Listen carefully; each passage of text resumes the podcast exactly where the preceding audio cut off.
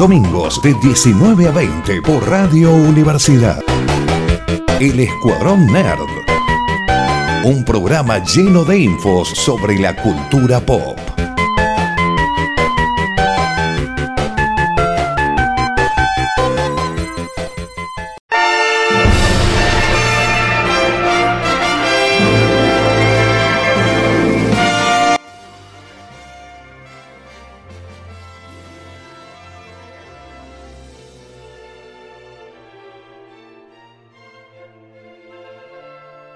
Bienvenido a un nuevo programa del Escuadroner aquí por Radio Universidad en el 94.7, donde lo vamos a estar acompañando con una horita de noticias del mundo nerd, cine, serie, películas y videojuegos.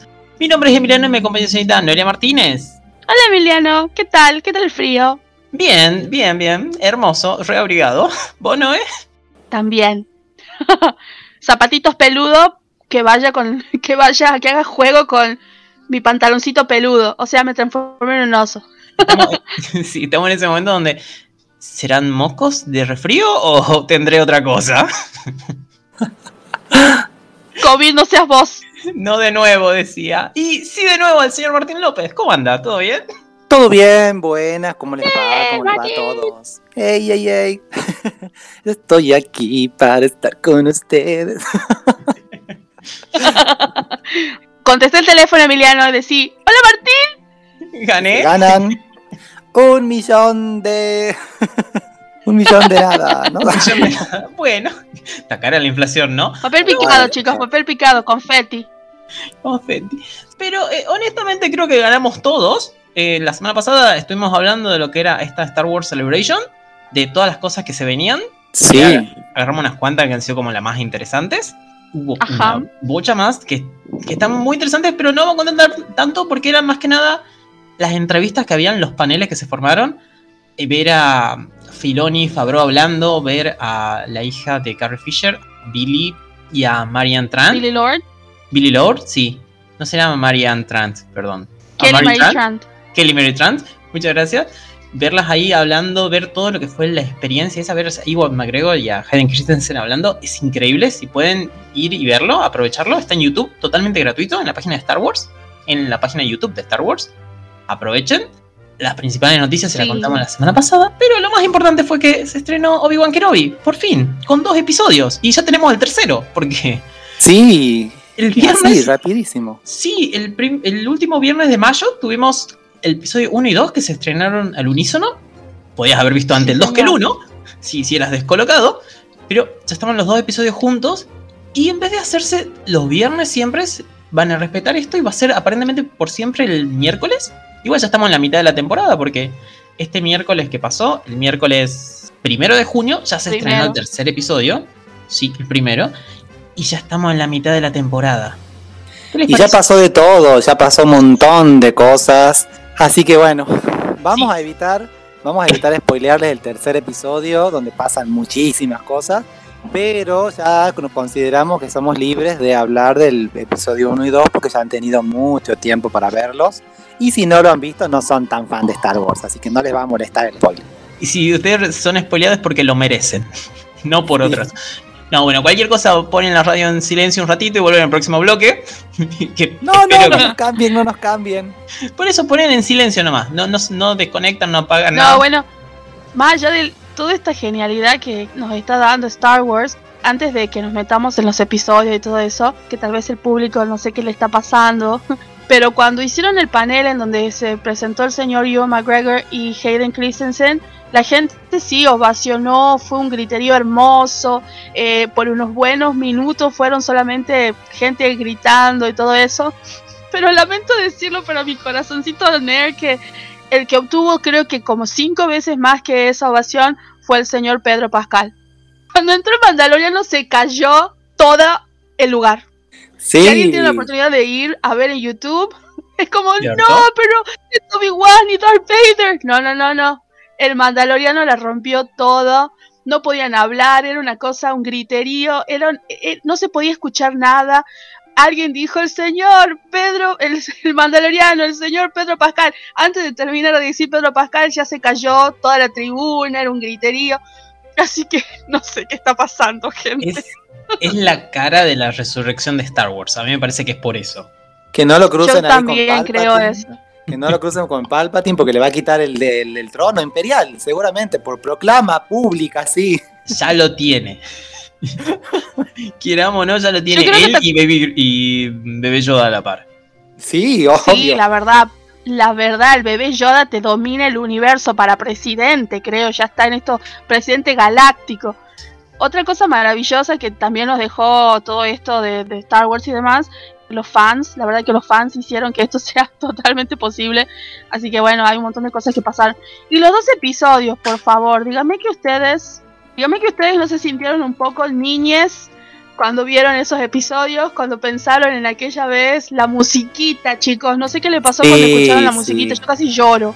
Bueno, yo voy a mencionar algo que por las dudas alguien que, que- encara la serie no, no sepa de qué estamos hablando, venga de otra galaxia literalmente y no sepa de qué va la, historia, nos presenta un hermoso previously donde nos cuenta todo lo, anterior que pasó, básicamente desde la primera vez que vimos a Obi-Wan con Qui-Gon, luego cuando se enfrentan con Darth Maul, luego cuando queda Obi-Wan a cargo de el pequeño Anakin y bueno, todo lo que va pasando en la historia de ellos hasta que finalmente termina como termina, peleados, así enojados, como para ponernos en, en contexto de lo que vamos a ver, ¿sí? Está muy bueno eso, que ves como esa eh, Dios, recapitulación de la serie. Sí. Porque yo, honestamente, yo no sentí eh, eso que contó Noé de se sintieron como chicos o algo así. No sé, yo me sentí como de el mandaloriano me, me llevó a, a una nueva madurez y eh, ver esto es como haber salido de haber visto episodio 3 y saltar directamente a esto. Yo lo sentí como es el, el paso natural de es la historia que estamos esperando hace tiempo. Gracias, ¿no? Es la historia que estamos esperando hace tiempo, puntualmente, porque eh, queríamos algo que esté más íntimamente relacionado con la saga vieja, con, con el episodio, ¿qué sería? 4, 5 y Episodio 6. cuatro. Sí, Cuando en Rogue One se hacen más alusiones directas a, a New Hope, Star Wars original 1, episodio 1 verdadero, digo, perdón, episodio 4, todo el mundo como que su corazoncito dijo, ah, ah, ¿qué, qué llevas ahí en ese pendrive? Esperanza, ah, Leia y qué sé yo. Y, y de, de ahí en más, eh, creo que, es- que esta relación con, con la saga antigua, con la trilogía vieja, es lo que, lo que pone a Obi-Wan tan, tan ahí adelante, tan arriba y un poco con el- al, al gusto de todo el mundo, porque tenemos a- Obi-Wan con el, con el cual se criaron generaciones jóvenes a partir del 2000 y tenemos a Ben Kenobi, misma persona pero con otra, con otra identidad, que es, eh, es- el maestro de Luke Skywalker en, en la, se- en la- trilogía antigua, original, y es como que eso se unió, se unió y nos dio esta serie. Entonces unió como creo a, dos generaciones de, de fans de Star Wars y también a, a- dos grupos un tanto antagónicos en lo que sería el gusto, porque hay gente que le gusta la, la saga vieja y la nueva no, y viceversa. Creo que Sí. esta serie tiene algo para todos. Exactamente, sí. El inicio de la serie es interesante, sucede 10 años después exactamente de lo que fue episodio 3. O sea que eh, Luke Skywalker, para tener una idea, tiene ya 10 años, que nació al final de episodio 3 justamente. Ella también porque son mellizos. Exactamente, Leia también, ¿cierto? Ambos son de Sagitario. Eh, le- eh, el señor eh, Obi-Wan está eh, haciendo una vida totalmente para pasar debajo del radar, sin que nadie lo ubique, Así sin es. que nadie haga nadie. Es como un trabajador golondrina que lo llevan a cortar un pedazo de carne de un animal que hay en el desierto, va, termina su jornada, vuelve a casa como un ermitaño y de lejos ve a Luke y lo cuida y, y trata de cuidarlo y ayudarlo. El señor Owen, que su tío no le gusta, lo, lo detesta a Obi-Wan porque sabe el peligro que es tener un Jedi que, lo, que está siendo buscado por todo el imperio y además el peligro de tener un Jedi porque eh, esa- siempre hay muertes alrededor de los Jedis. Sí, básicamente es como, como, que esta gente que se quemó con, con leche y ve la vaca y no, no quiere saber nada. Los tíos de Luke no quieren saber absolutamente nada de que Obi-Wan esté cerca, siquiera, mucho menos que entre en contacto con el, con el niño Skywalker, que supongo que no va a pasar, porque hasta hasta donde nosotros sabemos, Luke en el episodio 4 no sabe de la identidad secreta esta de Jedi, de Obi-Wan, sabe que es un viejo que vive en el desierto. O sea que no tendría mucho sentido que eh, lo conozca mucho, sí sabe que vive esta persona ahí, Ben Kenobi, o el viejo Ben, no sé cómo que le llaman, pero no mucho más. Sin embargo, Leia sí sabe, Leia sí sabe, Leia va y le, y le, manda a los droides para pedirle ayuda. ¿Qué quiere decir esto? Exacto, y es la, principal pregunta de, este episodio es cómo nace, por qué Obi-Wan es, es forzado a hacer algo en Tatooine que, nos lleve a tener una serie.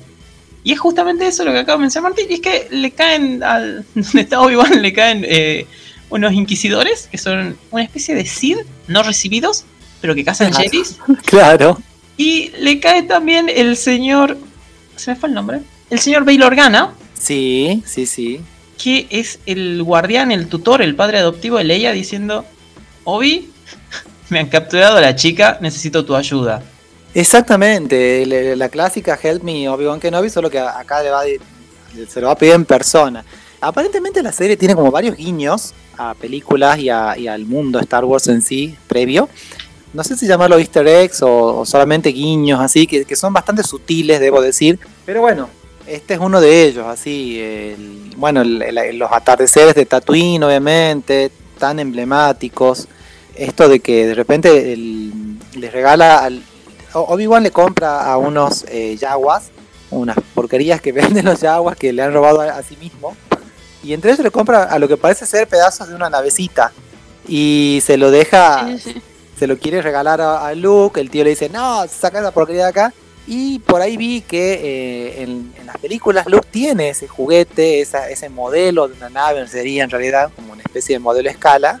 O sea que de alguna manera sí se hizo con él, se lo, se lo, lo, guardó, lo reparó. Y hay una cosa que, que esta, es esto de que siempre, bueno, siempre está esta relación de qué tan parecido, qué tan distinto es Luke de Anakin, ¿no? De, ser piloto, de, de criarse en el mismo lugar, de, ser, bueno, sensible a la fuerza, etcétera. De querer escapar de Tatooine, también, sí. Claro.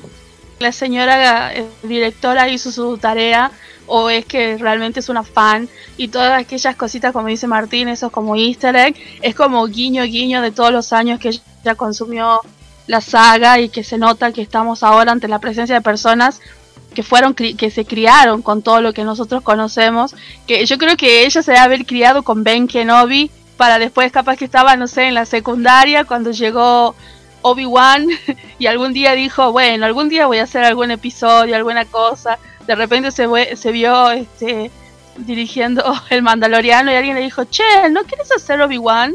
Y ella dijo, yendo. se nota que las personas que están haciendo la serie ahora son personas que tienen mucho conocimiento. No estamos hablando de cualquiera, sino más sino personas que se nota que tienen en su corazoncito la, historia. Lo que a mí me llama mucho la atención es de que acá podemos ver el periodo oscuro y salvaje que es esta galaxia dirigida por la oscuridad, como lo, como lo dijo Yoda. Se puede ver el dolor, el sufrimiento, el miedo de la gente, con cosas muy sutiles, el hecho que andan los inquisidores y el trabajo de los inquisidores que está que es perseguir a aquellos sensitivos a la fuerza o aquellos que, que sean hayan sido padawan o hayan o que sean este maestros que están encubiertos eso también me encantó porque estamos viendo algo que tal vez en las otras películas sí se contaba pero aquí lo estamos viendo acá se nota acá está ahí a full. Al principio uno ve casi la creo que la, directora nos quiso decir miren la vida monótona que vivió por estos últimos años, el precio que tuvo que pagar por todo lo que pasó Obi-Wan y en un momento nosotros nos subíamos a su camioncito y era como como casi una película de una película así como esas películas viejas, no sé, de, de cowboys. Ay, sí, de la posguerra también. Sí, viste esa cosa de la época de, no sé, de la época oscura de... Esa vida gris. donde, ¿te acuerdas? Claro, esas películas, yo te puedo asegurar que si lo hubiera hecho en blanco y negro, era una película de la época así de los años 30 de Estados Unidos, de la Gran Depresión. Está muy hermoso, la verdad que a mí me gustó mucho, yo estoy muy contenta. y quiero más. Sí, totalmente, todos queremos más. Lo interesante de esta directora, lo que estaba contando, ¿no? Es de que es alguien que se nota que ama Star Wars, es lo mismo que le pasa a Filoni o a todas las producciones de Filoni y Fabro. Y es que sí. aceptan lo que tiene Star Wars, lo bueno, lo malo. Porque en el, en el Previously que vemos, hay una escena donde está Jar Jar. Más allá que no tiene diálogo, más allá que no tiene nada, que es un personaje odiado por mucha gente. Es, toma el pasado de lo que hubo en Star Wars de episodio 1, 2, 3. A un poco irse al futuro estética, visualmente, pero también en dirección de, che, el imperio es malo, sí, sin duda, pero mantiene dentro de todo un poco las cosas en orden, o ese es lo que la gente cree que vive ahí, y es como... Bueno, eso, eso quería decir. Local. Eso quería decir, se, se, trasluce en la serie, eh, en los diálogos y en los comentarios de la gente, de los personajes que no son Obi-Wan ni, ni, los Jedi, que la gente cree, mucha gente, mucha gente cree, como que el imperio no es algo malo, simplemente es otra forma de gobierno. Digamos que el bien y el mal estaría eh, dado por cómo vos lo encares a esto, ¿no? O sea, cómo vos te muevas dentro de, la, de esta forma de gobierno hablando ya un poquito de política eh, y, sacándonos un, cachito de Star Wars, la forma imperial, eh, que por ejemplo en Roma, no era necesariamente algo malo, era una forma de gobierno que asumía eh, Roma cuando había una crisis y necesitaba de que se tomen decisiones rápido y no, podían esperar decisiones largas del, de debates del, de lo que sería el Senado. Entonces se elegía un, un dictador, que eventualmente devino el emperador, y era algo necesario y era una forma de gobernar más. ¿Cuál era el problema? Cuando esta persona empezaba como a gobernar para sí mismo y no para el bien común y, empezaba a hacer cosas medio raritas y no quería devolver el poder porque la, forma esta de gobierno se supone que es temporal y que después tiene que devolver el poder al Senado. Es el final de episodio 3, básicamente, donde a través del Senado le dan poderes supremos a Palpatine para terminar la guerra de una vez por todas. Y luego es como de, no, che, ¿sabes que los Jedis eh, hicieron un atentado, un intento de asesinato hacia mí, hacia el resto de la República? Así que a partir de ahora somos un imperio. Hay que perseguirlo. Sí, yo, los mando y la, verdad que me encantó eso de la serie, que es toma lo, viejo que hay de Star Wars y no, no lo deja de lado, no lo patea, no lo tira. Y también eh, agarró algunas cositas, decir, de la trilogía nueva, de las, de las, ¿Sí? de las secuelas. ¿Sí? por ejemplo, la presentación de Obi-Wan, de en silencio, que hoy van a hablar a los 6-7 minutos de la serie recién. Ah. Es muy parecida a la presentación de Rey, que entre nosotros eh, se la robaron a la presentación de Indiana Jones. Sí. Y la idea de este Obi-Wan que no quiere ir de aventuras, que no quiere hacer nada, que solo se queda en justamente en Tatooine, en el lugar lleno de arena, es muy parecido a lo que le pasó a Luke en episodio 8 de El Jedi destruido, el héroe roto por dentro, que no puedo hacer esto, fallé, fallamos, perdimos la guerra. El abatido, claro. Exactamente, y me voy a quedar acá a, cumplir con mi pena y con mi última tarea y ya fue. Sí. Sí, eso sí está muy bueno. Eso está bueno porque te da esa idea de que, bueno, él, sabe lo que pasó y sigue sufriendo porque a pesar de todo, creo que esta parte no es la parte del Jedi. El que estamos viendo no es el Jedi todavía. No, estamos viendo Ben, de verdad. Totalmente. No, y como decía Martín, referido a lo que es el imperio, no vamos a spoilear el tercer episodio, pero me gusta porque en un momento dicen algo así como, ah, la gente buena, la gente buena es la que obedece. Igual hacía un poco, hacía falta un poquito de orden, así que está todo bien. O sea, está todo bien si no sos, si obedeces, está todo bien si sos bueno, está todo mal si no obedeces y si sos un Jedi o un sensitivo a la fuerza. Pero de ahí está todo joya. Tranqui. Igualmente, lo, esto, esta bandita de, inquisidores, el Supremo Inquisidor por la cabeza y sus secuaces, es como que hacen cosas sumamente inescrupulosas que no pueden ser consideradas bien ningún, ante ningunos ojos, pero es como que no todo el mundo ve eso, no, no todo el mundo no llega a visualizar eso. Entonces, este, siguen creyendo en esta, en esta especie de, propaganda imperial. Y acá quiero, quiero, quiero preguntarles algo a ver si ustedes quizá tienen una mejor información que yo. Puede ser que se sabe o, o solamente se deja entrever que estos niños que habrían sobrevivido a la masacre del templo Jedi serían los que en este futuro son los, los inquisidores o esta gente que anda persiguiendo Jedi? Sí y no, depende del caso el conocimiento que hay de los Jedi entre episodio 3 y episodio 4 varía según el autor que lo escriba. Así que, sí, por ejemplo, hay un videojuego yo estaba, Yo estaba recreída, perdón Emiliano, yo estaba recreída que los inquisidores eran los niños sensitivos a las fuerzas llevados al lado oscuro. Es la idea, pero por ejemplo, en, ese episodio se ve de que hay un registro, también se ve en la serie Clone Wars, en, en perdón, en videojuego de Jedi Fallen Order, y en la serie de Clone Wars hay un registro de los niños, eh, los niños que tienen habilidades, los niños que son sensitivos a la fuerza, que se van haciendo testeos en los diferentes mundos de la República. Y ese testeo llega a, después al, Templo Jedi, el Templo Jedi lo va a buscar o no. Y resulta que Palpatine en algún momento se hace con este librito, o trata de hacerse siempre, trata de robar a estos niños para llevarlo a su lado y tener su propio ejército de, no de Sith, pero justamente de estos inquisidores, o esta idea de tener un ejército propio. Claro. ¿Ves? Hay algunos que sí son sacados del templo, por ejemplo, el Gran Inquisidor era un guardián Jedi, es uno de los que llevaba a los Jedi que se portaban mal a lo que sería un juicio Jedi. Ah, Y que él deja de creer en las fuerzas, deja, no, no en las fuerzas, perdón, pero deja de creer en que los Jedi son algo bueno cuando la culpan a Ahsoka Tano de haber hecho, eh, haber puesto una bomba en un lugar. Es como cuando se da cuenta de todas las triquiñuelas que hay, porque Ahsoka es inocente, pero los Jedi no lo terminan de aceptar o piden que haga una disculpa, piden, es como hay toda una jugada política atrás y el, no sé, el tipo este dice, no, eh, los Jedi no son buenos. Tal vez no son malos en sí, pero eh, son un, ellos hacen un mal a la galaxia, entonces se va de ahí. Y hay otros que pueden salir de ahí. Una y puede ser, que en la, puede ser que en la serie se ve puntualmente tres niños que escapan y uno de ellos sea uno de estos personajes que aparece ahora. Es la, para mí ¿Una la, de la- es posta, sí. Eh, Riva, tenemos nuestra inquisidora eh, favorita a partir de ahora. Sí, sí. Es una villana que lo busca Obi-Wan más que, que Vader lo debe haber buscado Obi-Wan en todos estos años. Sí, sí.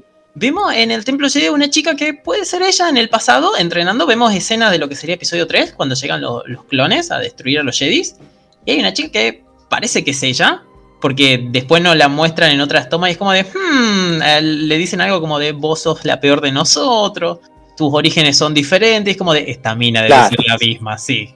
Claro. Sí. Es como, Y- sí, y en pueden relación haber a- de ahí. En relación a ella hay una escena que me encantó a mí, que hace poquito la eh, vi, eh, que, que es como en realidad una especie de homenaje a esa escena de Regreso del Jedi cuando el Darth Vader- no, el Regreso del Jedi no creo que es el Imperio contraataca, cuando Vader lo está, lo está como buscando a Luke, o es el Regreso del Jedi, bueno, cuando lo está buscando a Luke y, le, del y- y le lee, y le lee la mente y Luke trata de ocultarle la mente y no, no puede, le dice, ah, a sister, o sea, como que le, le descubre, le, le, le sonsaca información y eh, Luke sale ahí, este... Sí, la, la pelea final de, de Vader y Luke es muy parecida a esta pelea que tiene Obi-Wan con la Inquisidora, con. Claro. Con Riva. Riva. Con Riva, sí, y es, es, en palabras de, de George Lucas, es como poesía, rima. Es, esa era su idea de Star Wars, Sí, de que la, la trama rima de alguna manera. Es como los mismos elementos se repiten, pero tal vez de otra manera, claro. o en los mismos personajes, o en su descendencia. Vieron, para los que, bueno, ya, ya dijimos que vamos a considerar que, esto, que estamos libres de spoiler. En uno de los momentos que está Riva eh, casi a punto de, de- de atrapar a Obi-Wan, ella lo, lo persigue a sol y sombra y está a punto de atraparlo. Obi-Wan está oculto, no saca su sable, su sable de luz, no lo saca por, cre- creo yo que por esta especie de resistencia a su pasado Jedi. Lo tiene, pero no lo, usa. Sin embargo, ella sí va con el sable rojo extendido, cam- caminando y hablando, y le di, y le, mientras le le dice algo así como: eh, Ah, no sabías, Anakin está vivo. Y cuando le dice eso, como que lo desestabiliza completamente, lo deja en shock, casi hasta con lágrimas en los ojos. Y eso es, esa es la escena puntual, es como que le toca ahí algo, le pone el dedito en la llaga, justamente para hacerlo salir. El estrés postraumático que debe tener eh, Obi-Wan en esta serie.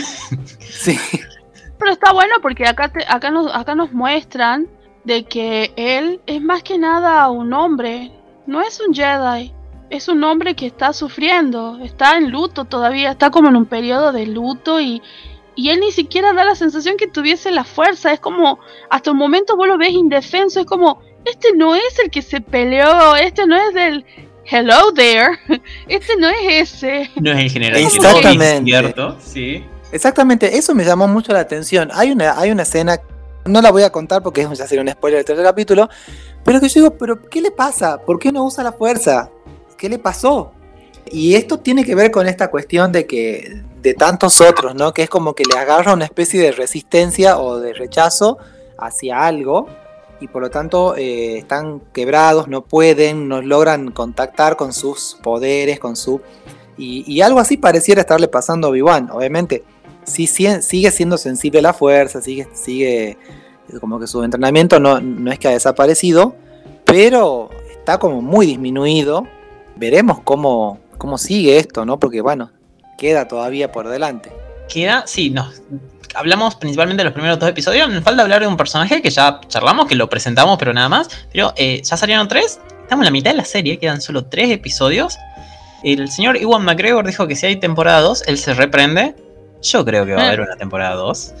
Yo creo que sí. Sí, dijo así, sí, sí. Martín, no, perdón que lo interrumpa, va a una pausa y ya volvemos. Los domingos de 19 a 20. Todo lo que necesitas saber de cómics, pelis, series, libros, videojuegos. En el Escuadrón Nerd por Radio Universidad.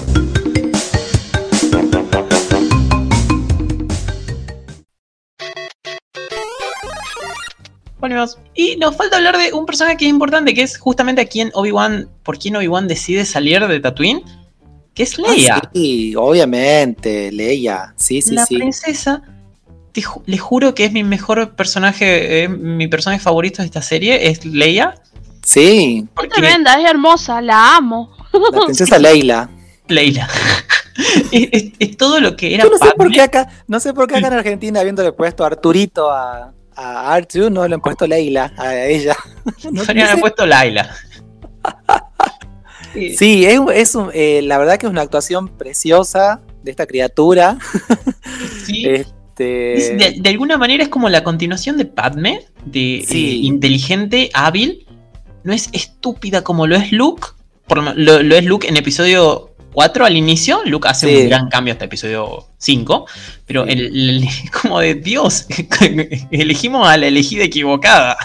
Era Leia. Totalmente. creo que de eso Yoda lo deja entrever en algún momento, ¿no? Como que él estaba convencido que la elegida era Leia. Sí, pa- pasa un poco de eso de no, no, no, no estamos perdidos. Todavía o hay otra opción que dicen cuando Luke se está yendo. Porque Sí. es como de, "Mm, no te puedo entrenar, flaco. Estás como muy perdido adentro. Bueno, pero Sí. me parece que acá también hay una cosa muy importante. Es cómo fueron criados cada uno de ellos. A Luke lo criaron como si fuese un tonto. Es más, eh, lo- Luke siempre trató de ser otra cosa diferente porque era bueno con los droides, arreglando cosas, armaba y desarmaba, soñaba con ser piloto, pero en la familia ratas decían, en no, vos, vos tenés, desierto". Vos tenés que ser un granjero, vos tenés que hacer esto. En cambio, Leia fue puesta en una familia en, de Alcurnia, en donde le estaban enseñando muchísimas cosas políticas desde muy niña, y tuvo una libertad y, una, y un crecimiento y una maduración, pero es más que obvio que ella tiene la sensibilidad de la fuerza, porque al toque puede saber cuando alguien le miente o no. Luke Sí, no, Luke sí, tiene que sí. desarrollarlo más adelante. Ella es hermosa, por favor, hasta la ropa que le ponen, por favor. No sé quién hizo el diseño del estoy le- vestuario, yo estoy enloquecida con eso. Estoy leyendo que Leia, estoy leyendo que Leia es el baby Yoda de, de la serie de Obi-Wan. Sí, Sí, sí, con sí. sus pantaloncitos púrpura, la adoro. La mocosa es hermosa cuando le dice, yo voy a ser tu padre, más bien mi abuelo, le dice. ¿Qué? es genial, es genial. Aparte la química con Ewan McGregor, oh, tremenda. Honestamente, Iwan eh, rema de todo, pero lo que rema la chica esa, la, cómo mueve la trama, cómo llama la, cómo, cómo actúa la, la chica es increíble. La verdad que es un gran personaje. Lo han dejado fuera de todos los trailers que hemos visto y está bueno porque parece que va a ser lo principal de la serie. Todavía nos falta ver el. Nos falta hablar de cuatro episodios, pero nos falta ver tres. De. Che, tal vez la serie va a girar en torno a, a Obi-Wan protegiendo a Leia y no protegiendo a Luke, como todos pensábamos que, que tal vez iba a ser. De ¿qué, qué va a caer en Tatooine? ¿Va a caer Darth Maul? ¿Qué va a Claro. pasar? Es como. Toda la atención era ¿qué va a pasar en Tatooine? No, nada. Se tomó el palo. Nada, nada. En Tatooine nunca pasa nada, acá no ha pasado nada, dijo la China Sorrir. Sí, sí. Y es que casualmente, eh, en esta relación que se va construyendo de mutua admiración entre Leia y, Obi-Wan, porque digámoslo, Obi-Wan es como que se sorprende cada, cada vez más del, del parecido de Leia con Padme en cuanto a la forma de ser, y le causan una gran admiración, respeto y, y obviamente este, una, una especie de, de- Ay, no me sale la palabra. Como tristeza, digamos, este recuerdo de, de Padme. Sí, de, como la, la nostalgia o el dolor de. No, no. "Uh, sí. Sí, una amiga que se murió, digamos, y verla ahí. Y es el hecho este de que, de que en el futuro Leia recurre a Obi-Wan sin dudarlo y le, y le pide ayuda directamente como un amigo, como un viejo amigo, ¿no? Sí, no sí. solamente. No, aparte es hermoso cuando ella lo lee a él y le dice, me estás mintiendo. Y después, y después ya cuando ya cuando veo en la sucesión, bueno, eh, tiramos cositas, no se sientan spoileados, pero cuando en la sucesión de mentiras ella dice, eso fue verdad. O sea que sí conociste a mi mamá. Sí, es, increíble lo que va haciendo Leia. Y eh, bueno, eh, no sé si hay ¿tienen algo más que decir de esto. Sí, sí, Tiro una más, nada más, una, apreciación de última. Sé que mucha gente le ha, molestado en la saga más nueva, que no sé ya ni qué episodio vendría a ser, cuando Leia usa la fuerza así en el espacio y es como que se.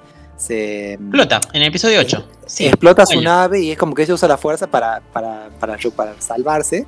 Y la verdad que a, a mí me pareció sumamente natural era, era absolutamente natural para mí que, que la otra esperanza de la galaxia, o la otra Skywalker, también tuviera esta posibilidad de ser sensible a la fuerza y de, utilizarla, llegado, llegado el caso. Para mí está buenísimo esto que, estamos viendo. Sí, es hermoso. Yo cuando ella usó la fuerza, yo pensé, ya era hora que veamos que ella utilizaba la fuerza de alguna forma. Yo lo sentí como, sí, qué copado, ya era hora que la veamos utilizar aquello que es natural en ella, que ya vino en ella. A mí me pareció genial. Sí, la, verdad que está bueno eso. En mi crítica de episodio 8 es cómo funcionan las cosas, pero la verdad que sí, Leia, el universo expandido, que son los cómics y demás, Leia es una maestra Jedi. Está a la altura de, Luke y a veces le gana a Luke. Ahora no sé cómo estará actualmente, pero eh, vimos en el episodio 9 que sí fue entrenada en la fuerza. Fue entrenada como Jedi y claro. le el trasero Luke también en ese entrenamiento. Y claro. Y ella es la que, la, que le entrena a Rey. Exactamente, sí. Sí, sí, sí, es, era como el personaje más importante. Una lástima, bueno, el fallecimiento de Carrie Fisher, que no pudimos, no se la pudo eh, construir el último episodio alrededor de ella para explorar más del pasado y de la continuación de una nueva saga. Y hablando, bueno, centrando un poco en el lado como un poquito más bajón o todavía sigue pasando esto de, no, eh, tenés algo sobre uno de los personajes, sobre una de las inquisidoras que pasó en nuestro mundo, por desgracia, no en Star Wars. Sí, esto es extremadamente nuevo, esto pasó esta semana, pero debo decir que así como venimos hablando de lo hermoso y de, de cómo eh, la pequeña niña que hace de Leia está ganándose el corazón de todo, es la nueva, es la nueva bebé Yoda. Pero hay otro personaje femenino muy fuerte, que es la tercera hermana, es, es Reba. Es, yo cuando la vi, yo la odié. Me encantó odiarla, por cierto, porque yo decía, wow, es impresionante. ¿Cómo? Un gran villano, digo, la, la chica es un gran villano, cómo lo actúa, cómo está eh, totalmente metida en el lado oscuro de la fuerza. Totalmente, ella está movilizada, movida por el odio, evidentemente. Pero lamentablemente ya esto es algo que sucedió en Star Wars. Lamentablemente volvió a suceder. Ya sucedió con la señorita Kelly Marie, Kelly Marie Tran y también con el señor John Boyega, que son estos mensajes de discriminación, de odio, de xenofobia. Yo creo que lo que pasó con John Boyega es, fue tremendo, fue tremendo, pero yo me noté que el ensañamiento es con las mujeres, porque básicamente destruyeron al personaje de Kelly Marie Tran, la destruyeron, y más allá de que haya sucedido como que su personaje cayó muy en así como en una cuestión oscura, porque no sabemos qué pasó con su personaje, pero eso más tiene que ver con quién se hizo cargo de eh, los episodios, qué, qué director hizo qué cosa, qué director hizo que otra. Sí, la, propia Disney bajando bandera de, che, no estaba funcionando episodio 8, hay críticas en Twitter sobre eh, estos actores, quitarles tiempo de escena. Es como la, orden fue a los directores, hace eso. Claro, claro, ya creo que ahí fue, fue una cuestión muy, muy mala, ejecutiva y mala. En este caso, la actriz este, Moses Ingram, que es la maravillosa Reba, sufrió muchísimos, muchísimos, o sufrió mucha, demasiado odio. Le mandaron directamente mensajes privados a, a su Instagram. Ella hizo un videíto en el cual inmediatamente el señor Iwan McGregor se, se solidarizó con ella, pero por sobre todo él salió a decir que le parece malo, porque él cree que verdaderamente el fan, el, perdón, el, el verdadero fan no haría algo como eso que aquellas personas que hablan desde el odio, desde la discriminación, no es un fan de Star Wars. Inclusive páginas de fans oficial, la página oficial de Disney, las páginas que, están ya oficializadas por el universo que fueron oficializadas por, por todo lo que, es lo que hizo el señor eh, George Lucas, salieron a bancarla full. El señor Joe McGregor dijo que él lo hace como protagonista y como productor ejecutivo, que él tiene el placer de trabajar con ella, que es una maravillosa actriz, pero él no tiene por qué decir eso, nosotros no tenemos por qué escuchar eso, porque la, la idea es de que ella es un personaje y que la gente siga odiando porque si es mujer, porque si es, porque si es negra, que porque si es lo que sea, ya estamos a estas alturas, estamos, estamos en una, estamos viendo una serie de en donde hay 22 millones de especies, algo así puso uno un tweet en donde decía hay 22 millones de especies, en serio que están haciendo, están mandando ese tipo de mensajes a una de las actrices, es como, por favor, ¿qué, qué está pasando? Y la verdad que es muy triste, es muy triste que todavía sigamos contando este tipo de cosas, Obviamente es horrible, totalmente detestable, no hay otra palabra, porque ella está haciendo un rol y su rol es hermoso, me encanta el personaje, la verdad que me encanta el hecho que se que ella te como como ella se para enfrente de los demás, hizo que resalte desde el primer momento que apareció, no sé si ustedes notaron eso, pero cuando ella apareció dominó la escena cuando estaba con el con el inquisidor al lado de última, si vas a criticar a alguien que sea por su actuación, no por, el color de piel, no por el sexo, no por nada de esas cosas, porque hay actores que a veces actúan mal, pero acá no es el caso. Es eso que contaba de, es una galaxia con veintitantos millones de planetas y por cosas de nuestro mundo, en la trilogía original hay tres mujeres con línea de diálogo y hay un personaje que es afroamericano con línea de diálogo hay, necesidad de una evolución natural de, che, es una galaxia llena de gente, hace el mix más loco que se te ocurra porque va a suceder, sin dudas. Y es lo que estaría pasando, es lo que pasa en nuestro mundo, es lo que va a pasar, sin duda, en un universo como Star Wars. Más vale que sí, estamos hablando que... Pero tampoco no sé por, no sé por qué sucede en esto, porque si, si nosotros nos vemos, nos pasamos a la vereda del frente, que es Star Trek, Star Trek plantea esta realidad plantea esta cuestión de que esa, esa diversidad, esa realidad en donde hay muchísimos de... donde inclusive yo creo que ellos hablaron de una cuestión no, no binaria aún cuando esto fuera tema, porque ya había hombres y mujeres, había hombres con, con trajes femeninos y, y, y, no hay, es más, hay una, es una federación donde el humano sobrepasó todo aquello que estaba no sé, convirtiendo en lo peor, en lo peor de la galaxia. En cambio, estamos en, una, en otro lado, en donde todavía se sigue mandando mensajes privados a la actriz para decirle cosas horribles. Ella en un momento llegó a decir, lamentablemente, que en algunos casos es como hay que bajar la cabeza y seguir adelante, pero no, ella considera que era momento de hablar y decir que toda esa gente que le mandó esos mensajes son unos raros y que bueno, ella va a seguir trabajando. Y el hecho de que tanto Disney, tanto Star Wars, tanto el señor Ewan McGregor y con Hayden Christensen y toda la gente de la serie salió a apoyarla, me parece que eso también dice mucho porque no está pasando lo que pasó con Kelly Marie Tran, por ejemplo. Sí, a Kelly muy poca gente, casi nadie la salió a apoyar. Y acá, este, ya que mencionaste Star Trek, sí, también de esa vereda la están apoyando. El señor, eh, las cuentas oficiales de Star Trek salieron a bancar a, la señora Moses. Y también salió el señor William Shatner, el propio Capitán Kirk, diciendo eh, la toxicidad de los fans se tiene que ir ahora. Y el señor también, el Capitán Aston Mount. Aston, siempre se me va el nombre del, del actor en la vida real. Mount. Salió, también, a hablar. salió también a apoyarla y hizo una bocha de posts sobre ella. Es increíble, e, eso es hermoso también porque son de los fandoms más grandes que existen en el mundo y desde el vamos, inclusive Star Trek, que con su con, con Uhura eh, lo que marcó para la realidad de una cultura negra y para lo que sucedía mientras ella era parte de ese, de ese programa, significó muchas cosas, como ya lo hablamos muchas veces en el, en el programa. Y esto es muy triste, pero bueno, eh, opaca lo hermoso de, de, todo este mundo nerd bello que es Star Wars, Star Trek. Le saca un poquito el brillo, hace deslucir un poquito esas miserias innecesarias que deberían existir ya. Exactamente, exactamente. Nosotros, este, los que somos fan de Tolkien, que estamos acá en, confianza, es como que siempre creemos que ya se terminó esa era del señor del mal, esa era del, orco, y sin embargo siguen ahí.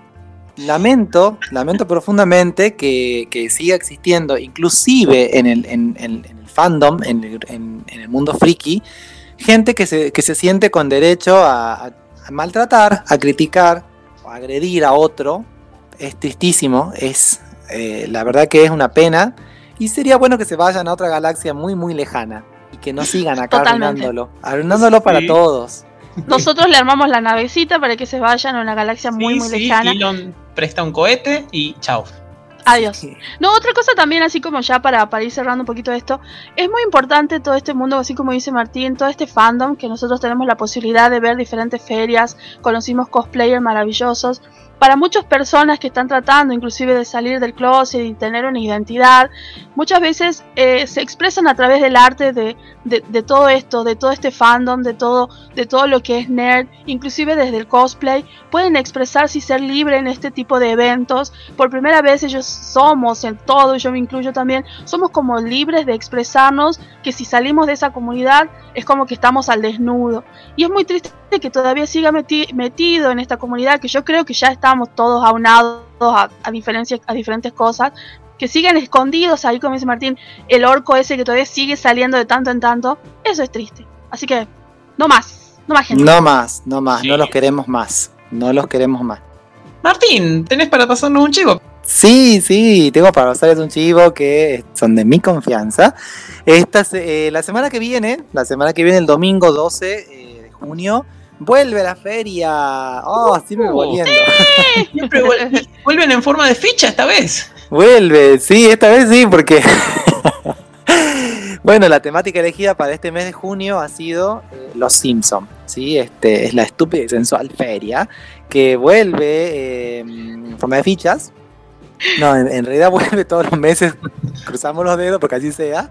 Es una feria que es mensual, para los que no, para que no, lo, no la conocen, feria de coleccionistas de Tucumán, donde van a encontrar todo lo que les gusta al friki, un poco de todo, juguetes, discos de vinilo, cassettes, de stickers, ilustraciones, remeras, cosas hechas en 3D maravillosas.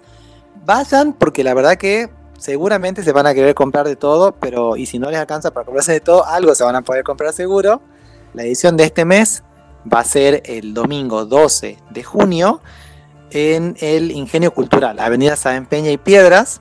Y el horario va a ser ya horario de invierno, porque vieron que ahora anochece temprano, se pone frío, Sí, Está peligroso. está peligroso, sí, porque el ingenio cultural adentro está buenísimo, no pasa nada, nunca está súper cuidado, pero bueno, llega un horario después de las 6 de la tarde que es como que es más, más jodido andar en la calle, ¿no? En general, en general. No, no, no quisiera con esto decir que hay zonas más peligrosas, pero Pasa acá, pasa en Tatooine, en Alderán la capturaron a Leia, pasa en todos lados. En todos lados puede pasar. Entonces, el horario de, de- de invierno de la feria es de 15 a 20 horas, ¿sí? A partir de las 15 ya van a poder ir, aprovechamos el solcito para, para no morirnos de frío, ahí hacer una recorrida, comprar cositas, este, ya le vamos a...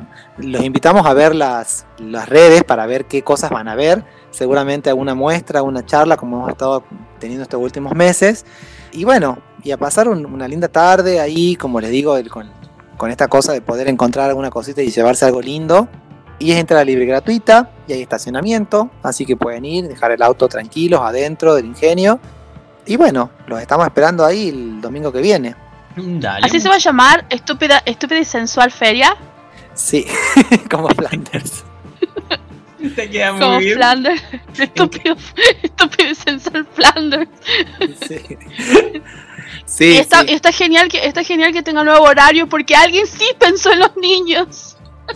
claro. Claro Sí. sí, tal cual. Porque si no se iba a convertir Y en así especial. podríamos seguir como pa- para que para que ninguno de nosotros no agarre ningún cochino degenerado, Sí. Una mermelada. para que podamos salir bien de la feria. Y después Sí. de cada estante te despiden con un gracias, vuelvan prontos. claro, y, ahí, y, en, y en la entrada está el kiosco de Apu, así que. Cierto, tenés razón. Sí, sí. En la esquina tiene el kiosco de Apu justamente. Sí. Así que bueno. Qué genial, qué genial. Estaría bueno. Yo creo que en este tipo de cosas así, eh, ya, ya como que ya debería haber un puesto de comida que vende arroces, que venda la- el plato de la de la de la manjula. De estos arroz, ¿cómo era? Gar- arroz, garbanzo, ¿cómo era? Arroces. Sí, hay estamos, mucho nerd, hay estamos, mucho nerd de los Simpsons. estamos esperando que se, se venda, por favor, la- las donas, me imagino. Perdona, sí. Ay, por favor, tiene que haber donas. Sí, así que muchas gracias Martín por invitarnos a esta próxima feria, eh, inspirada ya, eh, no inspirada, pero sí este, orientada a lo que serían los Simpsons, así que para este domingo 12 de junio, vayan, más que también con dinero, también vayan con referencias de los Simpsons y frases para repetir y decirle a todo el mundo. Sí. Sí, ¿no? Si, si alguien ve el de Donna, por favor que sea con un gorrito de, de- de Homero Donna y diciendo, Marge diciendo, deja de comerte, que soy delicioso. Entré con Don Barredora. Claro. Y esta semana eh, también se estrenaron otras cosas que vamos a hablar la semana que viene, como Stranger, Stranger Things, The Boys y The Orville. Se- es un- eh, llegó cargadísimo junio. Encima la próxima semana creo que sale eh, Miss Marvel. Sí, esta- e- el mes de junio está como... Pasa que está eh, este mes es- son las vacaciones de invierno, de verano para Norteamérica, así que como que aprovechemos ahora. La verdad que sí, este mes, como ah, si tenés que pedir vacaciones en algún momento, que sea en junio para ver todo lo que sale. Y para jugar también, porque Epic Games nos está dando para esta semana lo que es el Wolfenstein The New Order, que es un juego de, de disparo en, primer, en primera persona, de acción, que está... y- básicamente tenés que matar nazis. Ya fue. De eso trata el juego. Es de los mismos en un momento de los mismos creadores de Doom, que tenías que matar a demonios. Acá es más o menos parecido. Está gratis hasta la semana que viene, hasta lo que sería el jueves 9 de junio al mediodía en epicgames.com, así que vayan y canjeen. Y Noé, vos también tenés una noticia del futuro, de algo que viene. ¿Es algo nuevo, viejo, ambas? Es ambos. Es como lo viejo, como siempre conversamos con Martín, esta cuestión retro no tem film. Eh, pero hermoso, hermoso, hermoso, porque... Pero no sé qué, cómo será que, que va a suceder esto para nosotros, es para toda Latinoamérica, o será que lo lanza, lo lanza Brasil porque es más power y es más grande que todos los otros países de Sudamérica o de América Latina, porque en la cuenta oficial de HBO Max para, para Brasil salió el 31 de mayo un tweet que decía que los Thundercats van a estar dentro, van a estar agregados de HBO, de HBO Max, van a, ser, van a ser parte del nuevo catálogo desde el 11 de junio para ver en todo Brasil en el servicio de streaming. Y no sé si va a pasar para todos. Porque si es así es una maravilla, es, un, es hermoso. Finalmente la empresa de HBO se hizo de los derechos de los Thundercats y vamos a ver a nuestro queridísimo Leono y a los y a los más maravillosos felinos de la galaxia. Los felinos cósmicos van a llegar, pero hay como esa dudita. ¿La mandó a Brasil porque son más grandes Sí. o será que es para toda Latinoamérica? Qué raro, salvo que sea como la- el inicio de la noticia, es como llega para todos, pero lo agarró primero un medio en Brasil y no los demás. Tal vez, porque va a salir el sábado 11 de junio. Bueno, antes antes estaba como yo creo que para para ponerle para los que todavía tienen cable o algún servicio así, va- a salir en, el- en el Warner Channel o en los eh, en los Toons de o salía en esos momentos o salía antes. Pero bueno, lo que no se sabe tampoco porque no aclararon ni negaron es que si va a salir tanto la clásica como el reboot de los años eh, 2011. La clásica es de 1985 y el reboot es del 2011, así que no sabemos. Dice que hasta el momento se dice que va a haber una, van a haber 52 episodios y Sí. tal vez, tal vez sean los del reboot, pero hay que ver. Estarían saliendo para Cartoon Network dentro de lo que es el servicio de HBO Max. Así que eso me llama la atención. Es Yo el sábado voy a estar viendo así como, A ¿saldrá? si- ¿No saldrá? salen. Es raro porque en otros países estaba viendo llega por Hulu. Y acá no tenemos Hulu, acá tenemos lo que es Disney. Y Disney sería la competencia justamente de HBO Max. Claro, porque Hulu está en Star Plus para nosotros. Sí. Así que no, no sé, es rarísimo esto. Es como tenemos que estar atentos y ver qué, qué sucede, dónde estrena, si llega, si no llega. Porque lo, lo único que está posta es que solamente medios en portugués lo, lo mencionan en la noticia. No hay ningún otro medio. Exacto, así que esto está muy extraño. Hay que ver, hay que ver qué pasa el 11 de junio, pero es muy bueno, gente de Brasil va a tener la, la, la sorpresa, felicidad de ver los Thundercats y escuchar a Leono diciendo Oh, oh, Thundercats, oh. Thundercats, oh". Eh, pero nosotros no sabemos todavía. Sinceramente, si yo tuviese que elegir, yo preferiría de los del 85 por una cuestión retro. Pero la verdad, yo no vi nunca la nueva versión. Así que bueno, hay que esperar a ver qué pasa para el resto de, de Latinoamérica. Hubo la noticia hace un tiempo de que, si no me equivoco, era HBO Max, que estaba, eh, estaba trabajando en lo que sería una serie animada, eh, ah, bueno, una peli de, de Thundercats para estrenarse en pantalla grande, pero después no hubo ninguna otra noticia. ¿Eso cuándo fue? 2021, empezó en el 2020, a mitad de año, Sí. y ya para el 2021 recién eh, se confirmó de sí, posta, estamos trabajando en esto, pero después no hubo ninguna otra noticia. No sé si habrá sido la, una de las caídas por la pandemia. Tal vez, tal vez. Es todo muy extraño, vivimos en tiempos extraños. No sé, veremos, ojalá que llegue. O- ojalá que sí. Es cierto que este mes de junio hay muchos estrenos, uno de esos también va a ser Umbrella Academy, que ni bien esté saliendo ya voy a traer el reporte porque a mí me gusta mucho esa serie. Odié la primera temporada, me mejoró bastante la segunda y espero que la tercera me guste. Así que veremos qué tal.